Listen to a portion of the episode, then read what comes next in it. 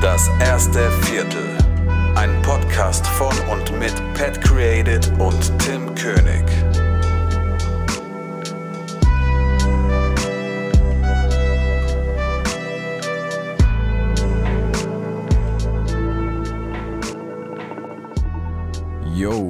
Herzlich willkommen zu einer weiteren Folge von Das erste Viertel. Ja, herzlich willkommen zur zweiten Folge. Nochmal ganz kurz, worum es geht, für die, die die erste Folge nicht gehört haben. Ähm, es geht in unserem Podcast eigentlich hauptsächlich um Selbstverwirklichung. Äh, wir sind so zwei kreative Köpfe im Foto- und Videobereich und auf dem Weg, unsere Selbstständigkeit auszubauen. Und ähm, ja, wir wollen einfach darüber reden, was wir so erleben. Welche, vielleicht können wir Tipps weitergeben. Und ansonsten reden wir einfach nur darüber, was wir so erleben. Yes. Du, ähm, wir haben uns ja jetzt schon länger nicht mehr gesprochen, beziehungsweise wir haben jetzt auch ein bisschen längere Pause eingelegt. Ähm, du warst ja in Kalifornien, habe ich gesehen, etwas länger. Ähm, wie, wie seid ihr da? Ihr seid wahrscheinlich im Auto rumgecruised, oder? Ja, genau. Also wir waren jetzt zwei Wochen lang im Urlaub, leider nur zwei Wochen. Und ja, wir sind nach Los Angeles geflogen, haben uns von dort aus ein Mietauto geholt und sind dann durch verschiedene Städte gereist. Darunter waren, wie gesagt, Los Angeles, San Diego, Palm Springs und Las Vegas. Und äh, was hat dir so am besten gefallen von den Städten? Also am besten hat uns tatsächlich San Diego gefallen. Ja, Mann. Und ich habe mich natürlich auch auf LA gefreut. Das war unser erster Stop und ähm, ich wollte natürlich überall dorthin gehen, wo ich schon in GTA 5 war. und ähm, aber am Schluss haben wir echt gesagt, dass San Diego das Schönste war, obwohl wir überhaupt nichts mit San Diego anfangen konnten am Anfang. Ne? Also wir wussten nicht, was es da so Besonderes gibt, aber von allen Städten war das einfach das Schönste. Definitiv. Ist halt wie LA nur klein, sag ich mal, und ein bisschen sauberer und ordentlicher und Ja. also man ist halt schneller irgendwie auch von A nach B gefahren als jetzt in LA, wo man immer zwei Stunden unterwegs ist. Voll. Also ich muss ehrlich sagen, dass mich LA wirklich krass angekotzt hat, was den Verkehr angeht. Zumal ich ja sowieso auch ein kleines bisschen Schiss hatte, das erste Mal auf amerikanischen Straßen zu fahren, weil halt alles ein bisschen anders ist und ja, die Straßen halt extrem riesig sind und so weiter. Das stimmt. Und wir waren ja auch in einem Hotel in Inglewood, das ist ja in der Nähe vom Flughafen. Und von dort aus war auch nochmal alles extrem weit weg. Also da hast du von Inglewood aus eine Stunde zum Walk of Fame oder so gebraucht. Ja, also ich finde es ja auf der einen Seite immer ganz chillig irgendwie so, bei geilem Wetter, Fenster runter, Musik aufdrehen und dann einfach da so rumcruisen. Autofahren ist ja da sowieso immer sehr, sehr entspannt so. Ähm, Außer in LA. Du, ja, aber wenn du da halt echt immer irgendwie Ewigkeiten unterwegs bist, um irgendwo hinzukommen und gerade die Highways sind ja immer übertrieben verstopft da, dann ist das natürlich nervig. Aber so diese Küstenstraßen lang zu cruisen ist halt schon wieder geil. Ja, das ist auf jeden Fall geil.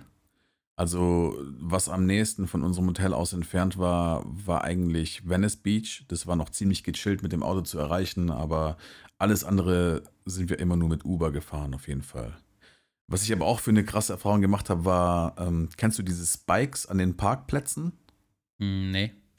Und zwar gibt es doch da diese öffentlichen Parkplätze, ne? also diese Parking Lots, da wo du zahlen musst. Ach so, die, ja, wenn du in die falsche Richtung reinfährst, dass der Reifen direkt am Arsch ist, ja, ja. Ja, ja, genau. Und da bin ich fast drüber gefahren aus Versehen.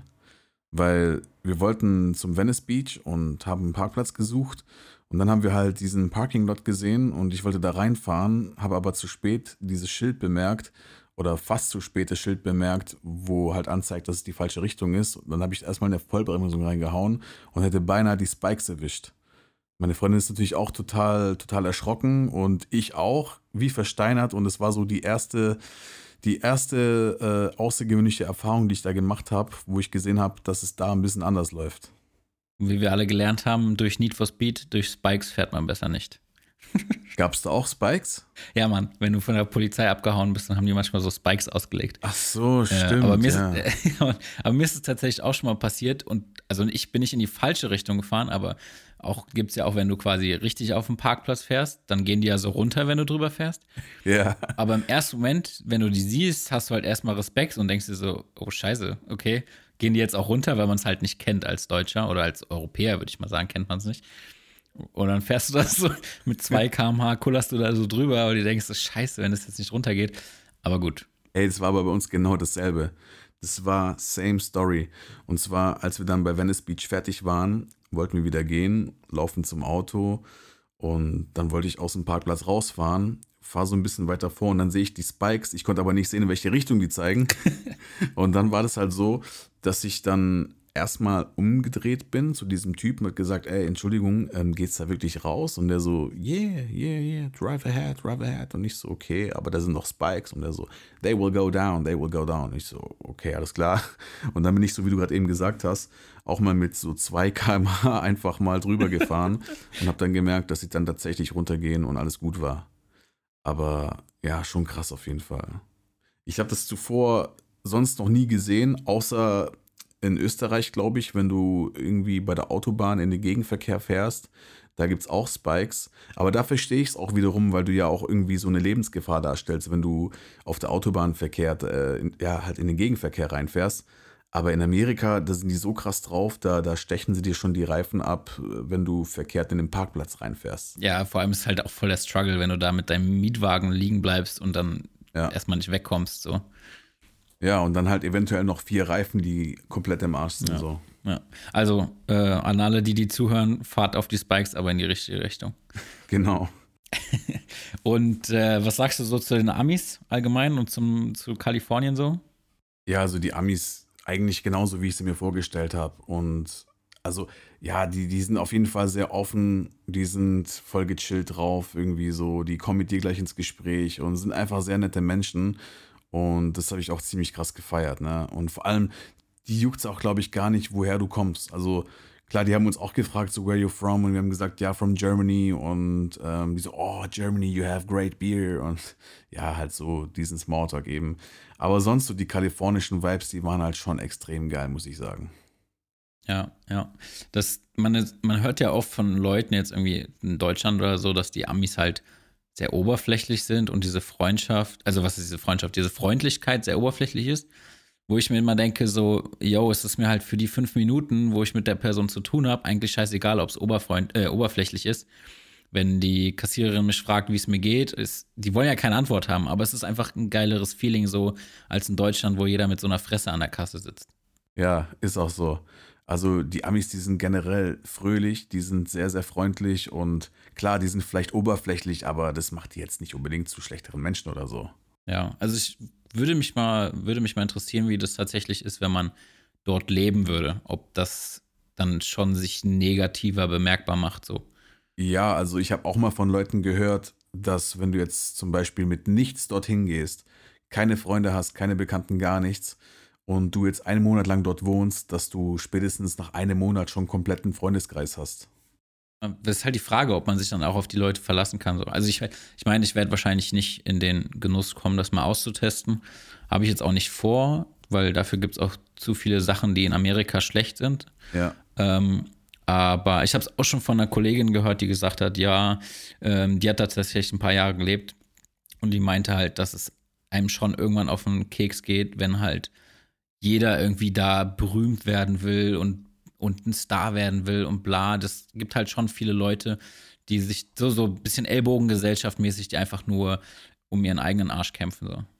Ja, das kann schon sein, dass es da durchaus solche Leute gibt, ja. Vor allem auch Leute, die ja irgendwie unbedingt berühmt werden wollen und es dann irgendwie doch nicht schaffen. Und ich glaube, das sind dann die Leute, die dann am Ende so obdachlos in Venice Beach enden. Ja, kann gut sein. Kann gut sein. Ey, wie viele Penner es dort gibt. Ohne Scheiß, wie viele Penner und Junkies es dort gibt. Das ist echt unglaublich, Mann. Da musste ich sofort an diese eine South Park-Folge denken mit, ähm, ich weiß nicht, kennst du die Folge mit Kalifornien ist nicht zu den Pennern? Nee. Und zwar, da gibt es so eine Folge, die, die heißt ähm, Die Invasion der lebenden Obdachlosen. Scheiße. Und ähm, da geht es halt darum, dass South Park irgendwie von Obdachlosen überrannt wird und die betteln halt die ganze Zeit rum. Und da gibt es halt irgendwie sowas wie so eine Obdachlosenplage. Und die wollen sich halt irgendwie was einfallen lassen, um die loszuwerden. Und dann bauen die irgendwie so einen Schulbus um mit so einer Soundanlage. Und dann singen die die ganze Zeit auf dem Beat von, ja. von California Love, California ist nett zu den Pennern und dann vertreiben die die nach Venice. äh, wo wo die, die Stadt heißt eigentlich auch South Park, oder? Ja. Und, aber man weiß nicht, wo das liegt. Also es liegt nicht in Kalifornien, logischerweise. Nee, das spielt in Colorado. Ah, okay. Da sollen die Leute eigentlich auch sehr happy sein. Ich war jetzt ein, zwei Mal in Denver. Denver ist zwar kacke, weil das total ausgestorben ist, so, aber die Leute sind irgendwie gut drauf. Da gibt es auch den ersten und vielleicht sogar weltweit einzigen Drive-In, wo du Gras kaufen kannst, habe ich gelesen. Okay, äh, sind es diese Marihuana-Apotheken? Ja, ja, das ist ja sowieso legal in Colorado mittlerweile. Und das, du darfst halt gesetzlich nicht auf offener Straße dealen. Deswegen fährst, fährst du da rein und dann gehen vorne und hinten das Tor runter, so ein Rolltor.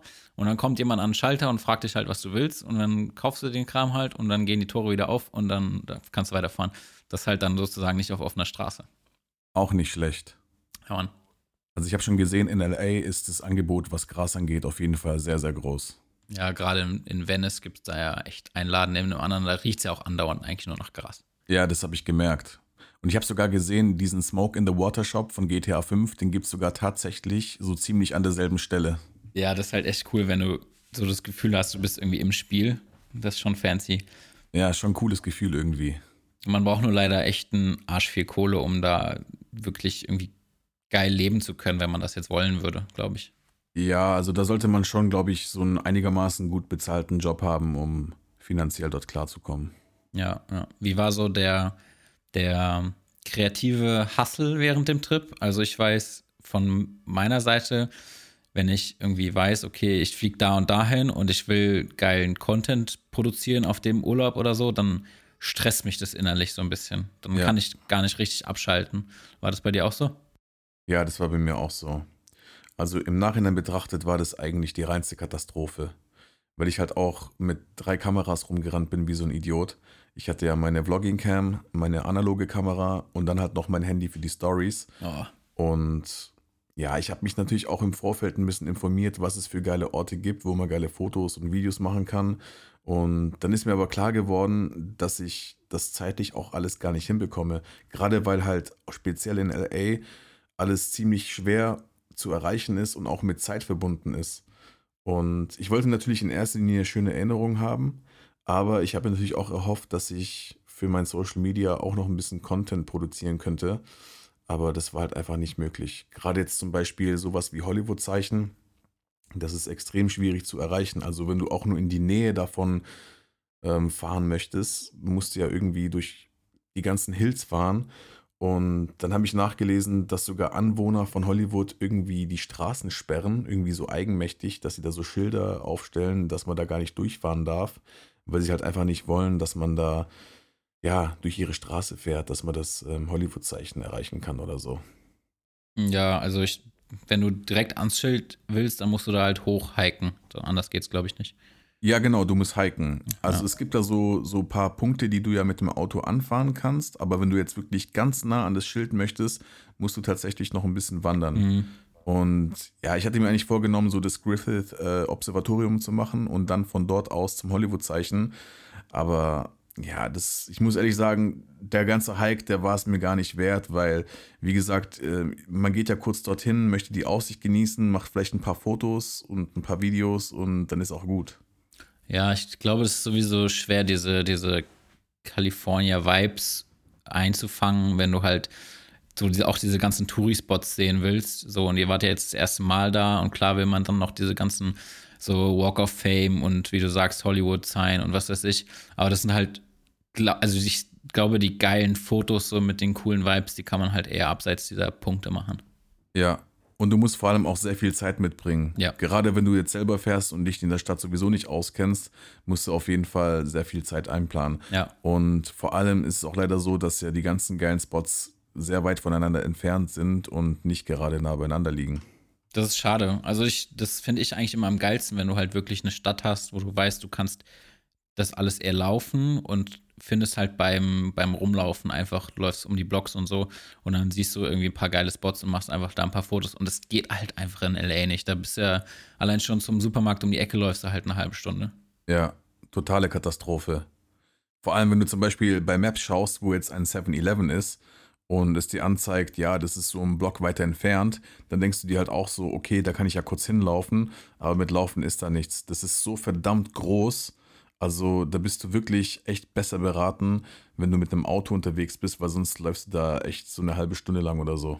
Ja, vor allem, das Krasse ist ja, die Amis, wenn man da rumläuft, also ich bin vom Hotel mal zum Supermarkt irgendwie zwei Straßen weiter oder so, da fahren die Amis halt echt teilweise langsam neben dir her und du denkst so, ja, was will der jetzt von mir? Und dann fragt er dich, ob, ob man irgendwo hin will, weil man hier rumläuft. So, denkst du, ja, ich will einfach nur zum Supermarkt, Digga, chill mal. Krass. Und äh, die Frage, die findet es halt komisch, wenn man läuft da. Also gerade so auf den großen Straßen, wenn du jetzt in so, einem, in, so einem, in so einem Viertel bist wie Venice, da am Strand, klar, da laufen die Leute an der Promenade rum, aber jetzt so in der Stadt irgendwie, da läuft halt keiner großartig. Schon krass irgendwie, dass du dann äh, auf die Leute wirkst, als wärst du jemand, der sich gerade verlaufen hat oder so. Ja, Mann. Aber ähm, du hast schon gesagt, du wolltest Content für Social Media so produzieren und so. Äh, hast du letztendlich ein bisschen was mitgenommen oder hast du mehr äh, Equipment rumgeschleppt, als du letztendlich benutzt hast? Also ich habe schon mehr rumgeschleppt, aber ich habe auch schöne Aufnahmen gemacht und da ist definitiv was dabei. Was mich halt am meisten, wie gesagt, gestört hat, war, dass ich halt mit dem Kopf nicht so beim Urlaub war, als für dieses Content Createn, was ja kompletter Blödsinn ist. Aber du hast halt, wie gesagt, halt auch diesen Druck, weil du ganz genau weißt, hey, du bist jetzt an diesen Orten und wann gehst du auch mal wieder hin und dann hast du ja halt auch diesen diversen Druck, dass du da halt auch ein bisschen ja was produzieren kannst und so weiter.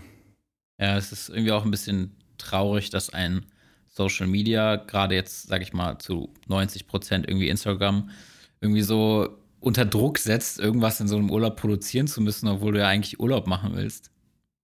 Ja, also ich wollte jetzt nicht auch unbedingt so das klassische Travel-Video produzieren oder sowas.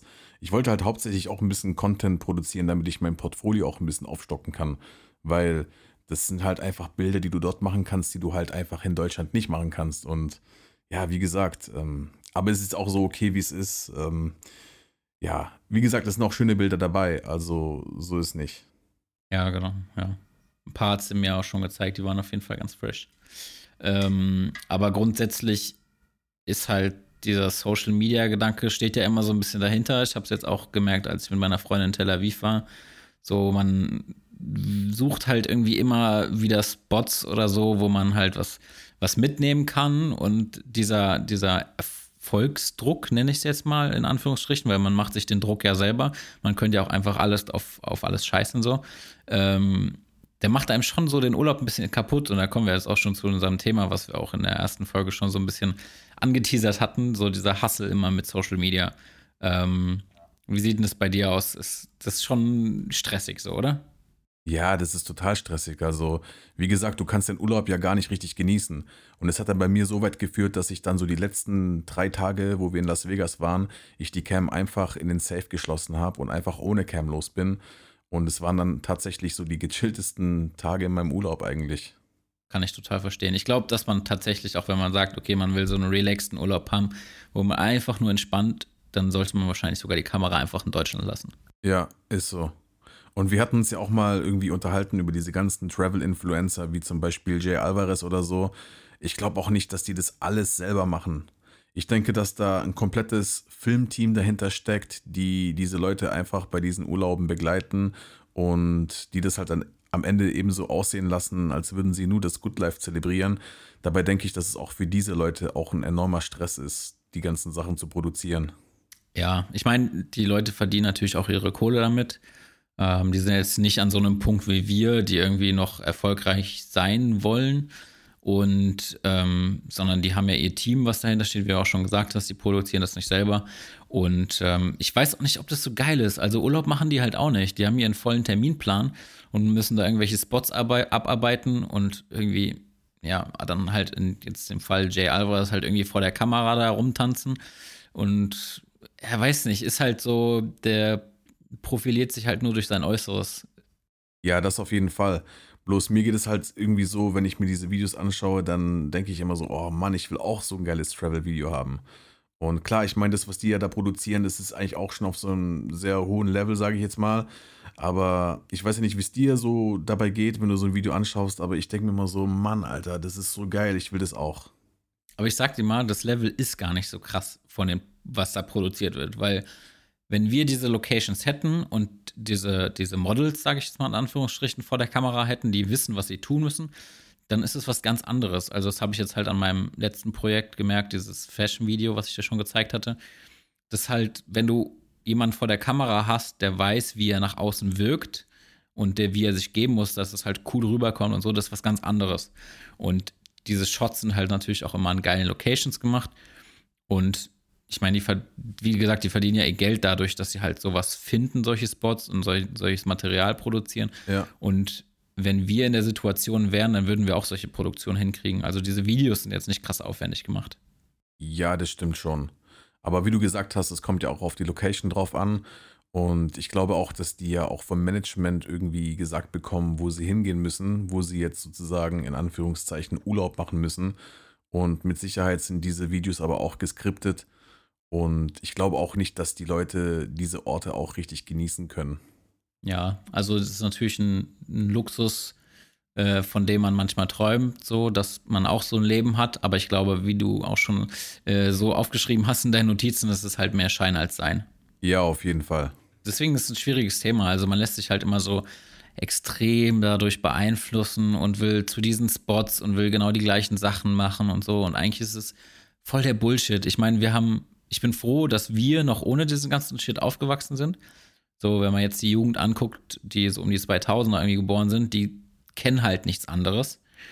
Und ähm, es, also, wenn ich jetzt überlege, so, mein Leben war vorher ohne Social Media auch geil, ja. Also, es war jetzt nicht, und man hat halt nicht immer diesen Vergleich. Deswegen glaube ich, bist du grundsätzlich glücklicher, wenn du diesen ganzen Kram nicht hast und nicht kennst. Ja, das glaube ich auch.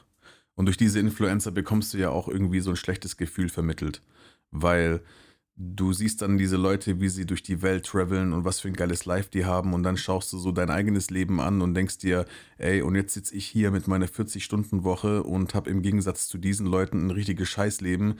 Und ich glaube, dass sich halt durch diese Influencer andere Leute halt auch irgendwie sehr, sehr minderwertig fühlen. Ja, also ich auf jeden Fall. Ich will aber diesen, also diesen Influencern jetzt nichts unterstellen, aber ich glaube, die waren einfach zur richtigen Zeit am richtigen Ort und haben irgendwie das Richtige gemacht in dem Moment.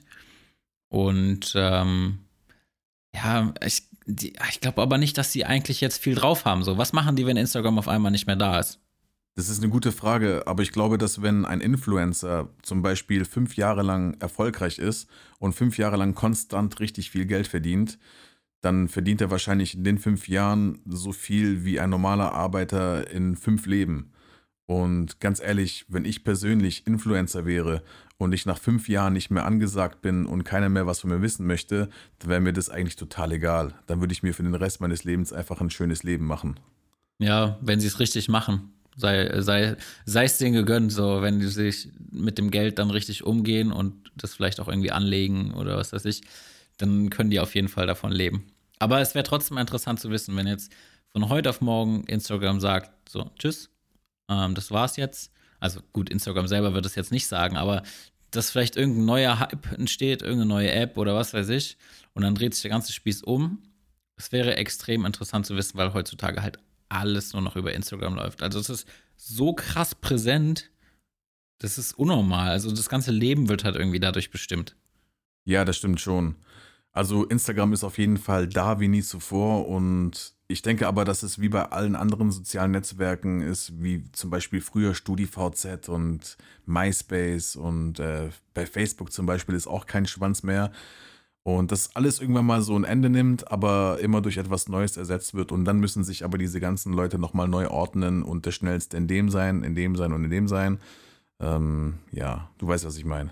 Ja, kann ich, kann ich verstehen. Also ich hoffe, dass es irgendwann mal kommt, weil es echt interessant wäre. Ähm, ich glaube, ich weiß gar nicht, wie weit es jetzt schon umgesetzt ist. Instagram hat ja auch schon an, angefangen, diese, diese äh, Like-Funktion abzustellen, also dass man nicht mehr sieht, wie viele Likes irgendwer hat. Was natürlich schon mal gut ist, weil, also wenn ich schon solche Sachen höre wie, ja, ich habe halt jetzt nicht so viele Likes auf meinem Bild bekommen und deswegen bin ich jetzt traurig, ist halt irgendwie, ja, ich weiß nicht, die Gesellschaft ist da irgendwie ein bisschen anerkennungsgeil, so. Ja, das ist schon traurig, dass das Like-Verhältnis einen enormen Einfluss auf das Selbstwertgefühl hat. Aber ähm, wie ist denn das eigentlich mit dieser Funktion? Das wurde ja schon ein paar Länder getestet, oder? Ja, also es gibt wohl irgendwie auch in Europa ein, zwei Länder, wo sie es getestet haben. Ähm, aber so wie ich es bisher verstanden und gelesen habe, kannst du wohl selbst bestimmen, ob man deine Likes sieht oder nicht. Und dann ist das halt eigentlich schon wieder schwachsinnig. Toll. Also so nach dem Motto, wenn du weniger traurig sein willst, dann stell's doch einfach ab. genau, sozusagen. Ja, das ist ja dieser zynische Gedanke dahinter so. Wenn du nicht sehen willst, dass du scheiße bist, dann stell's doch einfach ab. Genau, ich stell's jetzt erstmal ab bei mir, damit ich nicht mehr so traurig bin. Ja, ja, super geil. Das ist natürlich die Lösung des Problems. Ja, ich meine, ich glaube, wir nutzen halt Instagram mittlerweile auch anders. Also mittlerweile posten wir nur noch unsere, um unser Portfolio so ein bisschen zeigen zu können. Ja. Ähm, aber es gibt halt genug Leute, die Instagram nutzen, um zu zeigen, was für ein geiles Leben sie haben. Und dann sehen sie sich halt wieder andere Instagrammer, Blogger, was weiß ich, wie sie heißen, an und denken sich, ah, mein Leben ist doch nicht so geil. Aber ja, also es hat meiner Meinung nach einfach viel, viel zu großen Einfluss aufs Leben. Ja. Und ich glaube, dass da auch vieles nicht der Realität entspricht und da auch viel Fake dabei ist. Ja, also ich, vor allem mich würde es mal interessieren, weil wir halt den Vergleich haben, das habe ich auch in der ersten Folge, glaube ich, schon mal gesagt. Ähm, wir haben halt den Vergleich, wie es vorher war. Und eigentlich würde mich das mal sehr, sehr interessieren, was jetzt jemanden sagt, der halt nur diesen Kram kennt, der nur so aufgewachsen ist, äh, irgendwie 18-, 19-Jährige, ähm, ob das für die auch so ein Hassel ist oder ob die sich denken, yo, gehört halt dazu, ist halt da, aber ist halt so wie unser Knuddels damals oder SchülerVZ. Mehr ist es halt nicht. Ja, mehr ist es auch wirklich nicht. Also ich hätte auch vor zehn Jahren nicht gedacht, dass es sich so krass dahin entwickelt, aber ja, ich denke auch, dass die neue Generation da einfach nur reinwächst und dass es für die komplett normal ist. Aber es ist schon krass, wie enorm wichtig dieses ganze Like-Verhältnis für die Leute heutzutage ist. Ja, ist ja auch nicht nur Privatleute, ne? Also auch für Firmen. Also es läuft ja heutzutage so gerade so Marketing-Sachen und so, das läuft ja alles nur noch über Instagram und ist natürlich auch viel zielgerichteter, als wenn du jetzt irgendwie Werbung im Fernsehen zeigst, weil du kannst es halt ganz genau an die Leute geben, die das genau an die Zielgruppe bringen. Und das ist natürlich für Firmen geil. Ähm, ja, für Privatleute, wie gesagt, schwieriges Thema, schwieriges Thema. Aber sobald ich mal jemanden treffe, äh, einen 18-, 19-Jährigen, ähm, mit dem man sich gescheit über so ein Thema unterhalten kann, dann frage ich das auf jeden Fall und dann werde ich das hier nochmal nachreichen im Podcast, weil das echt interessant ist. Ja, das wäre auf jeden Fall mal interessant, so die Ansicht aus der Perspektive eines etwas jüngeren Menschen als uns zu hören. Nochmal ganz kurz zurück zu den Influencern. Und zwar, es ist ja auch so, dass du heutzutage extrem mit Werbung überschüttet wirst. Gerade von den Influencern selbst, aber auch von den ganzen Firmen. Und ja, wie siehst du das Ganze? Also über Instagram beschäftige ich mich eigentlich gar nicht damit, weil ich jetzt keinen Leuten folge, die irgendwie großartig irgendwelche Produkte an Mann bringen wollen. Ähm, aber gerade diese ganze Sponsorship-Sachen und so, das geht mir ein bisschen auf den Keks. Also zum Beispiel gibt es so ein, zwei Filmmaker, die ich mir bei YouTube immer ganz gerne angeguckt habe, wie zum Beispiel diesen Daniel Schiffer, wenn du den kennst. Ja, klar. Und äh, gerade der hat dann irgendwann angefangen, diese Werbung für Squarespace zu machen oder so. Oh. Und in jedem verkackten Video sagt er halt, das Video sponsored bei Squarespace, bla bla bla bla. Und seitdem gucke ich es einfach nicht mehr, komplett nicht mehr, weil es einfach Kacke ist. So. Und ich fand ja, den. Mann. Und das war eigentlich immer ein cooler Dude so, der hat guten Content produziert, der hat gute Tutorials so gemacht und ich habe mir auch ein, zwei Sachen immer wieder von ihm abgeguckt. Aber seit halt dieses Sponsorship so krass und präsent geworden ist, geht es einfach nur auf den Keks. Ja, ja, ey, das ist unfassbar nervig. Und es ist ja nicht nur der, es sind ja auch diverse andere YouTube-Kanäle. Also wenn ich mir manchmal irgendwelche Sachen anschaue, dann kommt diese Squarespace-Werbung, jetzt nicht, dass wir hier für Squarespace Werbung machen, ja, aber da kommt die Werbung am Anfang, wo ich aber auch noch sage, ey, das ist ja noch okay, weil ich meine, irgendwie müssen die ja auch davon leben, ist ja auch ganz klar. Aber was ich absolut überhaupt gar nicht leiden kann, ist, wenn jetzt irgendwie das Video anfängt und irgendwie gerade über etwas Interessantes berichtet wird, dann, dann ähm, brechen die ja irgendwie so Cliffhanger-mäßig mittendrin ab und sagen, ach ja, übrigens, ähm, wenn ihr Bock auf eine Webseite habt, dann macht das über Squarespace und keine Ahnung was. Und das ist halt eben das, was sowas von extrem nervig ist irgendwie. Und dann wollen die halt so auf Teufel komm raus, dass du mit deren Code irgendwie dich da anmeldest und ey, das ist einfach nur unfassbar nervig. Das ist schwierig. Ja. Also ich ziehe meinen Hut vor Squarespace, wie viel Geld die da reinpumpen, weil das ist halt natürlich auch teuer für die. Das muss ich muss sich wahrscheinlich auch extrem lohnen, sonst würden sie es ja nicht machen. Also auch Squarespace, dieses Konzept ist halt geil, als ist halt so auf kreative Leute abgerichtet. Ähm, ich habe mir das auch schon mal angeguckt, aber ich nutze es jetzt nicht. Und ich frage mich gerade, weißt du, ob so ein Peter McKinnon so Werbung macht? Ich weiß jetzt nicht, ob es Squarespace ist, aber ich glaube schon, dass er auch in diese Richtung Werbung macht. Okay, weil ich, okay, weil, also ich habe bei dem jetzt auch schon länger nichts mehr geguckt, weil ich finde, dem fällt irgendwie auch nichts mehr ein. Aber ähm, was ich gesehen habe, dass der einfach mittlerweile fast vier Millionen Abonnenten hat, was für jemanden, der so ein, so ein zielgerichtetes Thema auf seinem Kanal, also der macht ja nur Fotografie und Videografie, sind das schon echt verdammt viele Leute. Ja, das sind mittlerweile wirklich viele Leute geworden. Wobei ich aber sagen muss, was ich bei Peter McKinnon jetzt cool finde, ist, der hat ja mit Polar Pro diese Kooperation gemacht und diesen variablen ND-Filter entwickelt. Und da finde ich es jetzt wiederum cool, weil er ja sagt, hey Leute, ich habe mich mit den Leuten ähm, an einen Tisch gesetzt und ich habe mit denen diesen ND-Filter entwickelt und das habe ich für uns gemacht. Und er schreibt da seinen Namen drauf und klar, er verdient ja auch Geld damit mit, aber du hast ja auch so einen richtigen Mehrwert und nicht nur irgendwie so, ja, einen 10%-Code für irgendeine Seite, wo du jetzt eine eigene Homepage erstellen kannst oder so. Ja, also ich finde es auch, also vor allem, ich glaube, bei uns ist natürlich auch so ein bisschen schwierig, weil wir nicht in der Situation sind, das zu beurteilen. Da ist vielleicht auch so eine, ja, sagen wir mal, so ein gewisses Level an Neid, weil wir nicht in, auf diesem Level sind, dass wir solche Sponsorships bekommen. Aber wenn ich auf dem Level wäre, weiß ich auch nicht, ob ich es machen würde, weil mich persönlich nervt es halt nur. Und wenn ich nicht dahinter stehe, hinter dem Produkt oder was auch immer, dann würde ich es halt auch einfach nicht machen. Ja, ich würde jetzt nicht unbedingt sagen, dass es was mit Neid zu tun hat. Ich meine, diese Leute, die machen ja nach wie vor einen hochwertigen Content und die müssen ja auch irgendwie davon leben. Aber ja, dann macht es doch wenigstens irgendwie an einer passenden Stelle und nicht immer so Cliffhanger-mäßig, dass es den Leuten auf den Sack geht oder so. Ja, oder, ja, oder alle zehn Videos halt einmal oder so, aber nicht jedes Video. Ja, genau.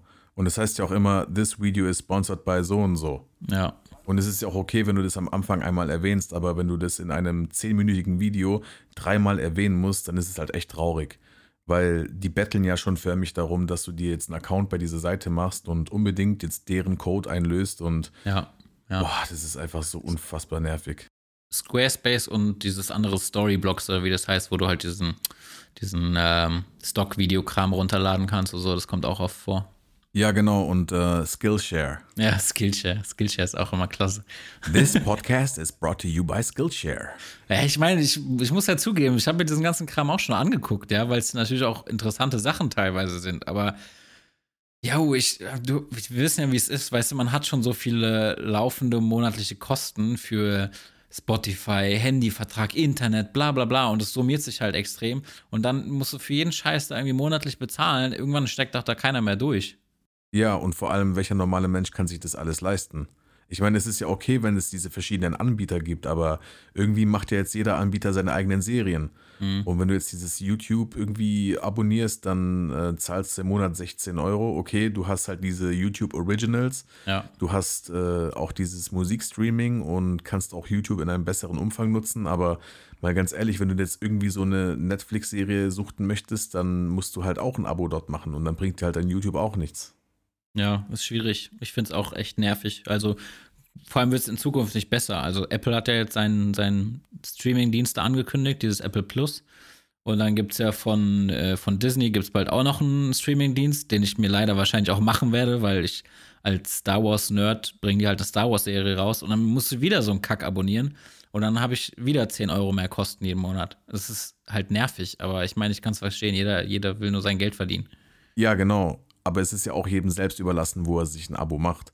Aber Fakt ist halt, wenn du mehrere Serien irgendwie sehen möchtest, die auf verschiedenen Portalen laufen, dann bleibt dir nichts anderes übrig, als über ein Abo zu machen. Und ich habe mich letztes Jahr mit jemandem unterhalten, der gerne Fußball schaut. Und das war ja letztes Jahr irgendwie ein bisschen komisch mit diesen Übertragungsrechten der verschiedenen Plattformen, die es da gibt. Ja. Und wenn du jetzt beispielsweise Champions League, Premier League Euroleague, Bundesliga und was auch immer anschauen wolltest, dann hättest du dir Sky abonnieren müssen, The Zone, den Eurosport Player, Ey, was ist ein Eurosport-Player? Naja, ähm, und sogar noch Sport 1 oder so. Und Sport 1 ist aber for free. Und hättest du jetzt irgendwie über dieses ganze Jahr, über diese ganze Saison alles abonniert, wärst du ungefähr im Jahr bei Kosten zwischen 800 und 900 Euro. Und das ist halt einfach zu krass. Ja, und wir kotzen schon immer über die GEZ-Gebühren, aber so ein Kram bezahlt man halt mal locker flockig. Ja gut, also ich würde lieber 800 Euro für Fußball im Jahr ausgeben, den ich nicht anschaue, anstatt ich dieser scheiß GEZ das Geld in den Arsch pumpe, aber das ist, glaube ich, ein anderes Thema. Ja, das stimmt. Und es ist halt auch krass, wie viel jetzt, wenn man mal Beispiel Netflix nimmt, wie viel Geld die in ihre Eigenproduktion stecken und so. Also mittlerweile machen, ist ja nur noch Netflix Originals, irgendwie alles Serien, Filme. Das ist euch krass, wie viel Kohle die da raushauen. Und du kommst aber nicht hinterher, das geht gar nicht. Ja, das ist echt brutal. Also das Angebot bei Netflix ist auf jeden Fall richtig groß. Und jedes Mal, wenn ich mit meiner Freundin vorm Fernseher sitze und wir uns irgendwas auf Netflix anschauen wollen, dann können wir uns meistens gar nicht entscheiden, weil es halt einfach so eine übelste Vielfalt an Sachen ist. Ja, ich finde es auch schwierig. Also es ist einfach zu viel und also ich, aber das Schöne ist, man kann halt gucken, worauf man Bock hat. Und ich weiß nicht, wann ich das letzte Mal Fernseher geguckt habe. Also meine Freundin guckt öfter mal Fernsehen aus Langeweile. Ähm, aber sonst bei mir ist das Fernsehprogramm einfach nie an. Ich weiß gar nicht, wofür ich GZ bezahle. Ja, also das deutsche Fernsehprogramm, das kannst du ja sowieso in die Tonne kloppen. Ich habe meinen Fernseher auch nur zum Zocken oder für Netflix. Und sonst läuft da eigentlich selten etwas. Ja. Was äh, steht so als nächstes bei dir an? Hast du irgendwelche Projekte, die anstehen oder wie sieht's aus? Ja, also gegen Ende des Jahres kommen da nochmal ein paar Musikvideos und so weiter. Und ansonsten habe ich vor, ein bisschen mehr in der Fotografie zu machen. Gerade auch mit der analogen Kamera ein bisschen. Mit den neuen alten Kameras. Genau, mit den neuen alten Kameras. Aber ich glaube, dass wir jetzt echt schnell sein müssen damit, ne? Weil ich glaube, dass wirklich in der nächsten Zeit immer mehr Leute auf analog umsteigen und das wieder voll am Kommen ist. Ja, ich finde das jetzt schon relativ viel. Also wenn ich irgendwelchen, irgendwelchen Le Leuten das so erzähle, dann sagen die auch immer, yo, ich kenne auch jemanden, der fotografiert wieder analog und bla bla bla. Also ich glaube, der Hype ist schon da, aber es wird definitiv noch mehr. Und wenn wir halt könnten oder wenn jeder könnte, dann würde wahrscheinlich auch jeder mit einer ähm, Leica rumlaufen. Ja. Aber die Dinger sind halt einfach zu teuer. Also ja. äh, Shoutout an Leica, wenn ihr uns sponsern wollt, immer her damit. ja, genau. Dieser Podcast ist gesponsert von Leica. ey, die sponsern Oder, nicht mal den Paul Ripke, ey. Das wäre so edel, Mann, das wäre so edel. Ja, das wäre schon edel, aber die sponsern nicht mal Paul Ripke. Was wollen die uns sponsoren? Ich glaube, der Einzige, der von denen nicht gesponsert, aber der so ein bisschen als Ambassador funktioniert, ist halt der, der Jocelyn. Mhm. Also der hat auch in seinem Podcast mal gesagt, äh, übrigens auch sehr zu empfehlen, um hier mal ein bisschen Werbung für andere auch zu machen. Ähm, äh, lieb ich in Klammern gar nicht, heißt der Podcast. Auf jeden Fall hat er da äh, gesagt, dass Leica offiziell keine, keine Sponsorships oder diese Ambassador-Programme macht, dass sie aber bei ihm irgendwie eine Ausnahme gemacht haben, warum auch immer. Und ähm, er ist ja auch, glaube ich, nur durch den Ripke erfolgreich geworden, der so ein bisschen sein erstes Fotobuch mit gepusht hat und dann quasi ihm die Connections alle klar gemacht hat. Und deswegen frage ich mich, warum die einen Ripke nicht sponsern. Wobei der wahrscheinlich genug Kohle hat, um einfach selbst eine Kamera zu kaufen. Ja, ja, das sowieso, auf jeden Fall. Aber ich finde, dass der Ripke echt ein sympathischer Typ ist. Ja, auf jeden Fall. Also auch so, deshalb glaube ich auch auf dem Boden geblieben. Der wirkt einfach mega lustig so. Ja, der wirkt auch sonst ganz normal. Und der, ich weiß gar nicht, ist der, weil ich weiß, der hat am, der ist ja richtig dicke mit, äh, mit Martin, also Materia. Und ist der durch den erfolgreich geworden? Oder war der, ist, hat er so sein eigenes Ding gemacht? Also das erste Mal, als ich von dem gehört habe, war damals 2014 in Brasilien, da wo er ja der WM-Fotograf gewesen ist. Ja. Und dann habe ich aber später mal so ein paar Vlogs irgendwie gesehen von Materia. Und da habe ich halt gesehen, dass der so ein bisschen im Hintergrund äh, halt so kumpelmäßig mit dem am Start ist. Und da gab es eine coole Aktion, die ich dann voll gefeiert habe. Das war, als er da so zu Materia-Fans hingegangen ist und die so gefragt hat, ey, kennt ihr mich? Und die so, äh, nee. Und dann sagt er so, ich bin der WM-Fotograf. und das fand ich halt echt ziemlich lustig. Also da war er mir schon sehr sympathisch, ehrlich gesagt. Das wären auf jeden Fall auch mal zwei Dudes, mit denen ich gerne mal einen trinken würde. So Materia und Paul Ripke. Das wäre schon extrem geil, glaube ich, weil ich glaube, das sind beides so lustige Typen. Ja, das glaube ich auch. Mit den beiden kannst du bestimmt Pferde stehlen. Ja, ja. Ja, aber ich meine auch zu diesem Job als Nationalfotograf. Nationalfotograf, auch ein geiler Job. Ein Nationalmannschaftsfotograf. äh, Der war gut. Nationalfotograf. nice. Hört sich an wie der Fotograf der Nationalsozialistischen Partei. Ohne Witz, so als wärst du so, so Star-Dings, so, äh, so der Privatfotograf von Adolf Hitler, so weiß ich mal. Geil. Der hat bestimmt auch seinen eigenen Influencer-Account so. Scheiße. Oder der war eigentlich, der war eigentlich der erste Influencer in Deutschland. So, guck mal, was der gemacht hat, wie viele Leute der beeinflusst hat. Und ohne Sponsorship bei Squarespace. Ja, Mann. Der ist echt gut, Mann, Alter. Der ist echt gut. Oh Mann, ey. Boah, das kannst du fast gar nicht verwenden, oder? Ist es jugendfrei? Ah, doch, das geht. Wir sind ja hier äh, ein freier Podcast. Hier darf jeder seine Meinung äußern, wie er will. Wir haben ja jetzt, wir haben ja den jetzt nicht gefeiert so. Aber ähm, so, zurück zum Thema. Also, Paul Ripke muss ja irgendwie auch an diesen Job gekommen sein. Also, es kann ja nicht einfach jeder dahergelaufene die Nationalmannschaft fotografieren.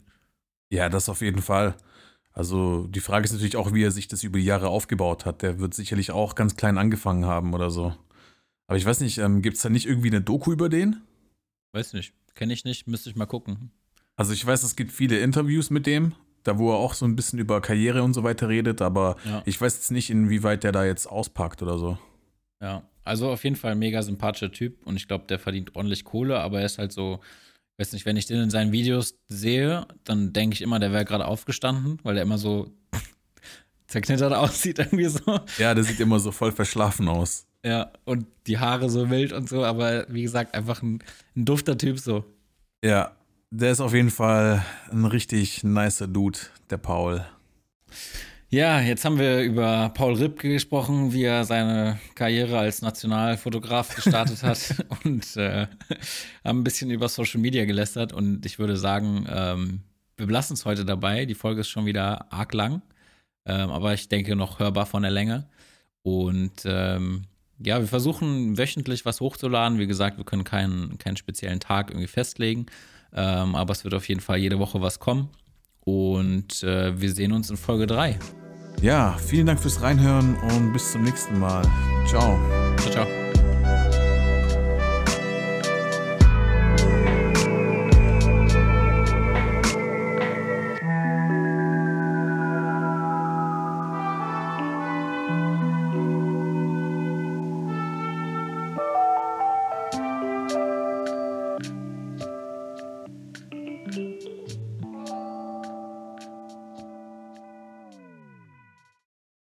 Weiß, es gibt viele Interviews mit dem, da wo er auch so ein bisschen über Karriere und so weiter redet, aber ja. ich weiß jetzt nicht, inwieweit der da jetzt auspackt oder so. Ja, also auf jeden Fall ein mega sympathischer Typ und ich glaube, der verdient ordentlich Kohle, aber er ist halt so, weiß nicht, wenn ich den in seinen Videos sehe, dann denke ich immer, der wäre gerade aufgestanden, weil der immer so zerknittert aussieht irgendwie so. Ja, der sieht immer so voll verschlafen aus. Ja, und die Haare so wild und so, aber wie gesagt, einfach ein, ein dufter Typ so. Ja, der ist auf jeden Fall ein richtig nicer Dude, der Paul. Ja, jetzt haben wir über Paul Ripke gesprochen, wie er seine Karriere als Nationalfotograf gestartet hat und äh, haben ein bisschen über Social Media gelästert und ich würde sagen, ähm, wir belassen es heute dabei. Die Folge ist schon wieder arg lang, ähm, aber ich denke noch hörbar von der Länge. Und ähm, ja, wir versuchen wöchentlich was hochzuladen. Wie gesagt, wir können keinen, keinen speziellen Tag irgendwie festlegen.